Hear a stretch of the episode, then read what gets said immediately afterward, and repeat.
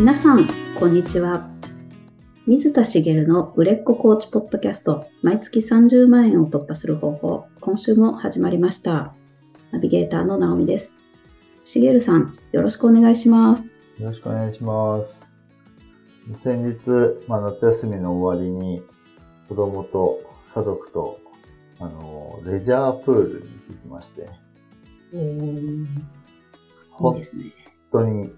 30年以上行ってなかったと思うんですけど、えそれぐらいぶりに、もうほぼ記憶がないというか、小さい頃に流れるプ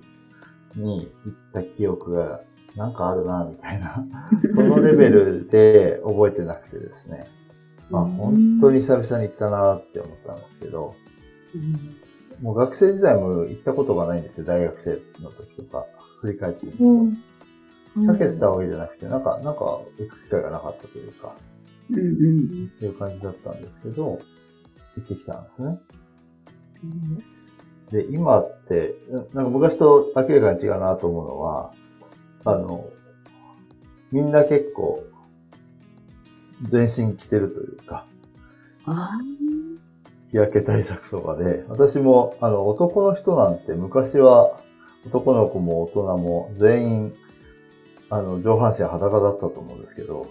あ、はい。今裸の方が少ないぐらい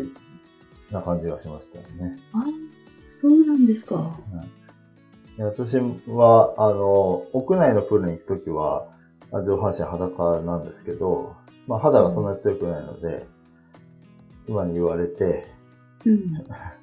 上を買って、ん 今回、に着ていきましたけど、で、まあ、幸いなことに、まあ、途中で日差し出たんですけど、その35度とかまで上がんなかったのかな。ちょうどいいぐらいの33度とかその程度で、寒くはないし、暑いけど水に潜ると気持ちいいぐらいの温度で、とても快適に過ごしてきましたけど、楽しそう。う昔と違って、こう、そういう風になってるんだなっていうか、うーん。で、ちょうどその子供が、まあ今4歳ですけど、まあ大きな本格的なスライダーみたいなやつってまだできないんですよね。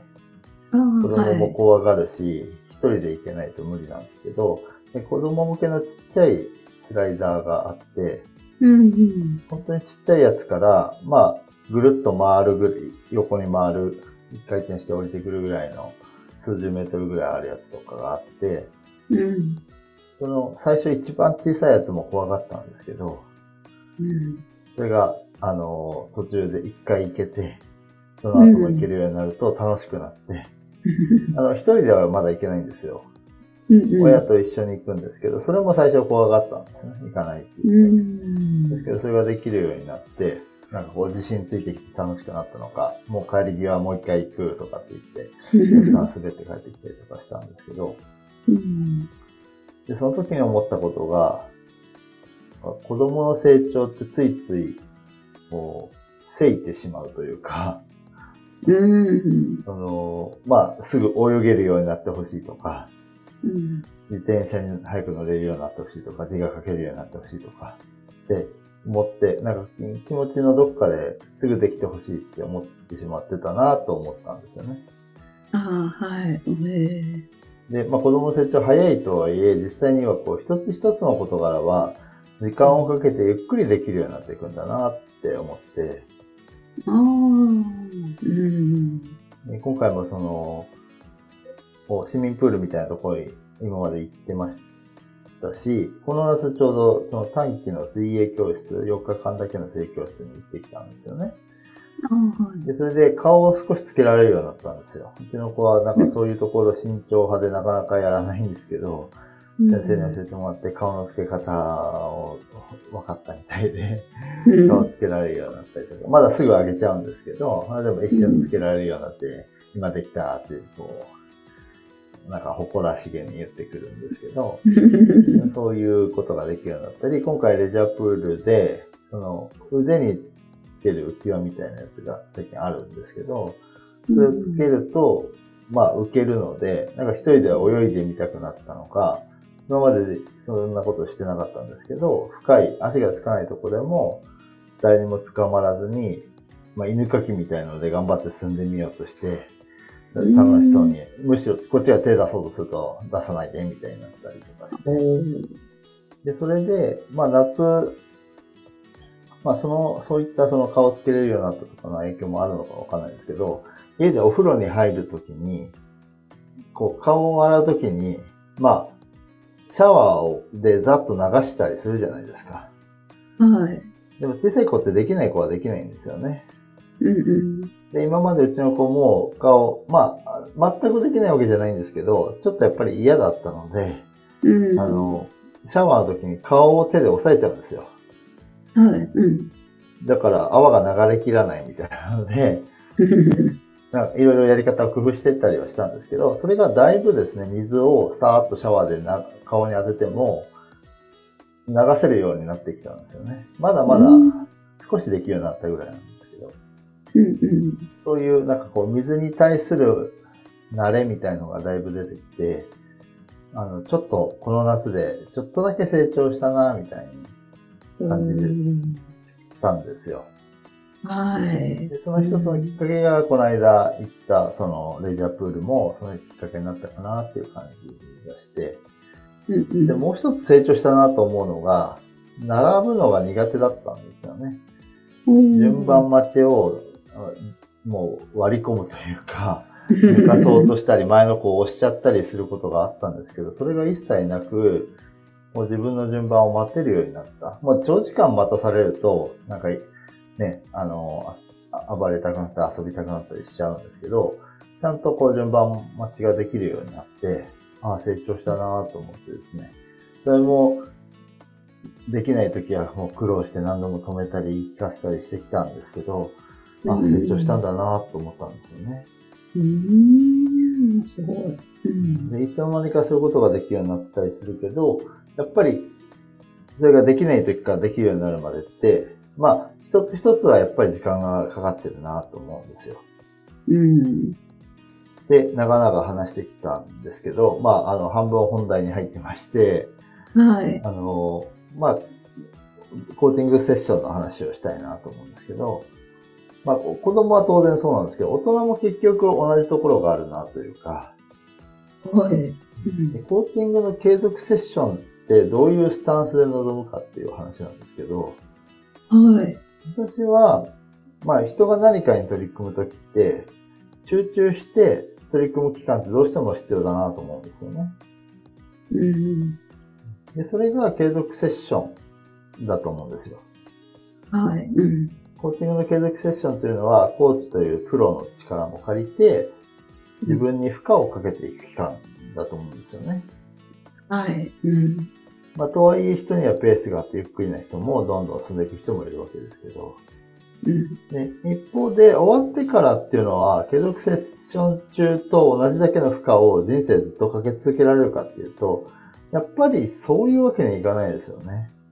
はい。うん。だから、継続セッション中は、負荷をかけて短期間で成長しやすい時なんですよね。うん。はい。一方で、その継続セッション中に作った土台の上に今度は長期間かけて、まあ、建物を建てていくというか、まあ、ゆっくり成長していくうん。うん。っていうのが、まあ理想的なんじゃないかなと思ってるんです。はい。うん。だから理想なのは継続セッションの間に何か一つ大きな成果を手に入れて、うん。で、それを持って次のステップに進んでいくっていうのがいいと思うんですけど、うん。とはいえ、その、人によって、いろいろ、こう、違うじゃないですか。成長のスピードとか。うん。えーコーチングセッション中に負荷をガッとかけられないタイプの人もいるんですよね。うん。あと、負荷をかけてるのに、ちょっとなかなか進まないなっていう人も、本人は頑張ってる感じは見受けられるけど、こうどうも成長してる感じが得られてないっていう風に本人が感じてたりとか、うん。そういうこともあるんですよ。はい。うん。それって実はどうしようもない問題だと私は思っていて、成長のタイミングってやっぱあるんですよね。成長の段階もあるし、なんていうんですかね、成長って、まあ成長曲線を書こうとすると、いろんな書き方ができると思うんですけど、例えば、えっ、と、比例のグラフみたいに一直線にまっすぐ成長していく。ざっくり見るとそういう成長ができたとしても、よく見ると平坦なところがあったり、ちょっと戻ってるところがあったりするわけですよ。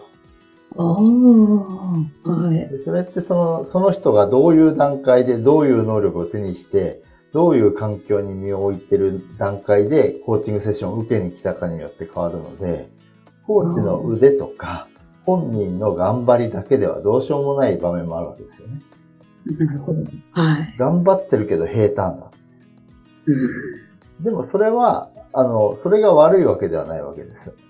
うん、うん。なぜかっていうと、その後に登っていく、成長していくことが、に続いてる土台になってるわけなので。うんうん。はい。で、そういうふうに、まあ、負荷をかけられないタイプの人だったり、ゆっくり進んでいくタイプの人、あるいは頑張ってるけど、うん、その、成長が見られなかったり、結果にちょっと繋がらないなっていう人の場合に、まあ、コーチングの継続セッションって、ほとんどの場合、ゴール設定をするはずなんですよね。はい。うん、で、ゴール設定をしたときに、えー、そこに到達するよう頑張るわけですけど、ゴール設定は当然何かの成果を手にする形で終わるようなイメージを持つと思うんです。はい。うん、ですけど、それがもし得られなかったとしたら、残念だったで終わるのってもったいなくないですか？うーん、はい。そうですね。なので、えっ、と、その内容を切り替えろっていうよりも、マインドを作っていってほしいんですけど、はい。どうするかっていうと、そういう、ちょっとこのまま行くと、でも、まあ、ゆっくりタイプだしとか、今、こう、結果がパッと得られる感じではないなとか、うん、って思った時に、その人の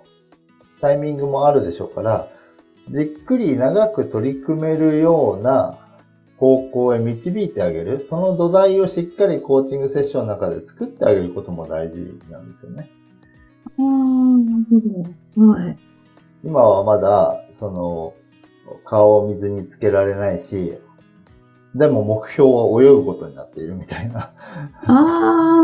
はい。泳ぐことが目標だけど、顔をつけることもできない段階で、頑張って顔つけようとしてるけど進まないみたいな時に、いつか泳げるようには絶対なるし、うん、顔つけられるようになるわけなので、うんうん、そうな、なれることををイメージさせてあげたりとか、このままやっていっていいんだよっていう風な絶対的な安心感を持ってコーチングセッションが終わった後に行動し続けられるようにしてほしいんです。うん、うん。はい。そこをやってあげることで、結果できるようになった時に、あ、あのコーチングセッションでそのマインドを手にできたんだなって思えるわけなんですよね。ああ、なるほど。うん、うん、それがなくて、あ、顔つけれずに終わっちゃったって例えばなったとしたら、うん、顔をつけられずに終わったコーチングセッションだったで、そうなると次の行動に続かないじゃないですか。ああ、本当ですね。うん。大丈夫、大丈夫っていうふうに、まあ、いれば声掛けできるんですけど、うん、コーチングセッションが終わった、継続セッションが終了した後って、本人が自分で頑張るしかないわけですけど、うん、本人が自分で、あ、この道で間違いないんだ。このままやっていけば大丈夫なんだと思えるような、こう、マインド作りをコーチがしてあげると、コーチングセッション期間中には大きな成果は得られなかったかもしれないけど、結果、大きな成果を手にできることにつながる。で、そういう、こう、じっくり時間をかけて成果を出すタイプって、はい、短期間で急に成果を出す人より、堅実だったり、うん、むしろ最終的にはより良い成果を手にできる可能性もたっぷりあるんですよね。はい、はい。うん。ですから、あの、まあ、ちょっと私の知り合いで、あの、熱が入ると、もう、すごい成果を出す人がいるんですよ。おー、はい。でもその人、熱が入らなくなると途端に何もできなくなるんです。もう遅刻はするし、普段、なんかこう、人の迷惑もかけるし、みたいな感じなんですよね。でも熱が入ると周りを巻き込んでものすごい力を発揮するんです。まあ、その人はそういうタイプなので、あの、まあ短期集中が似合うんですけど、でもその人は、やっぱりその、その周りを巻き込む力があっても、周りの人の支えも必要なんですよ、どうしても。うん。じっくりタイプって自分でコツコツできる人も多いので。もしそういうタイプの人だったら、あの、それを大丈夫だよ、そのままでっていうマインドをセッション中に作ってあげる。うん。あこのまま行けばいいんだ、間違ってない、この、その道を進んでるんだっていうふうに、ね、あの、本人が思えるように導いてあげるのが、コーチの役目になるかもしれないですよね。ああ、そっか、そっか。はい。ですから、もういろんなタイプがいますけど、まあ、あの、ちょっと難しいな、この期間中に、あの、目標としてゴール設定した成果を手にするのはって思った時に、その先に同じ目標を持ち続けられるように、あるいはその先に成長していけるように、こう、サポートをするように。まあ、内容を変えるというよりは、そのマインドセットをしてあげるっていうことが大事ってことですね。うーん。そっか、そっか。そうですね。なんか、できなかったマインドとは全然違いますもんね。その、後ずさりしてしまうこともあるかもしれないしっていうことも分かってれば、冷静にちょっとずつでもじっくり行こうって思えるけど。はい。うん。で、あの、細かい話で言うと、成果を何も手にしないってことはないわけですよ。なので、その、自分自身が手にした成果を、あの、細かいところまで拾い上げて、その、元々のゴール設定とは違うけれども、これだけのものを手にししたし、あの、これだけのものを持ってるあなたなら大丈夫ですよねって言い方はしないですけど、そういうふうに こう見せられるようにしてあげていく。特に終盤でですね。そうすると、ああ、そうだなと。自分はそういうふうに考えてたけど、ここがちょっと今回、コーチングセッションを受けたことで、あの考え方が変わったなとか、まあ、自分のこういう強みがあることに気づけたなとか、うん。なんかいろいろ出てくるわけです。はい。で、そこに、こう、まあ、自信を持てて、あ、このまま進んでいけば大丈夫だなと思えるマインドを作れれば、もうなんかそれ以上の成果は本当はないというかね。うん。それで十分なわけですよね。なので、あの、そういうタイプの人だなと思った時に、そこをしっかり意識するうん。っていうことを、まあ、やってみるのはとてもおすすめです。なるほど。なんかコーチとしても確かに焦ってしまいそうになりそうですけど、それも焦る必要もないですもんね。そうですね。そう、コーチが焦るのは本当に良くないですよね。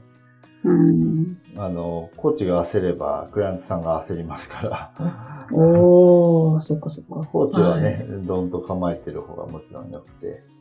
うん。それで、あの、クライアントさんが焦った時にも、大丈夫、大丈夫って言ってあげられる存在で、あの、セッション中はね、あるべきなので、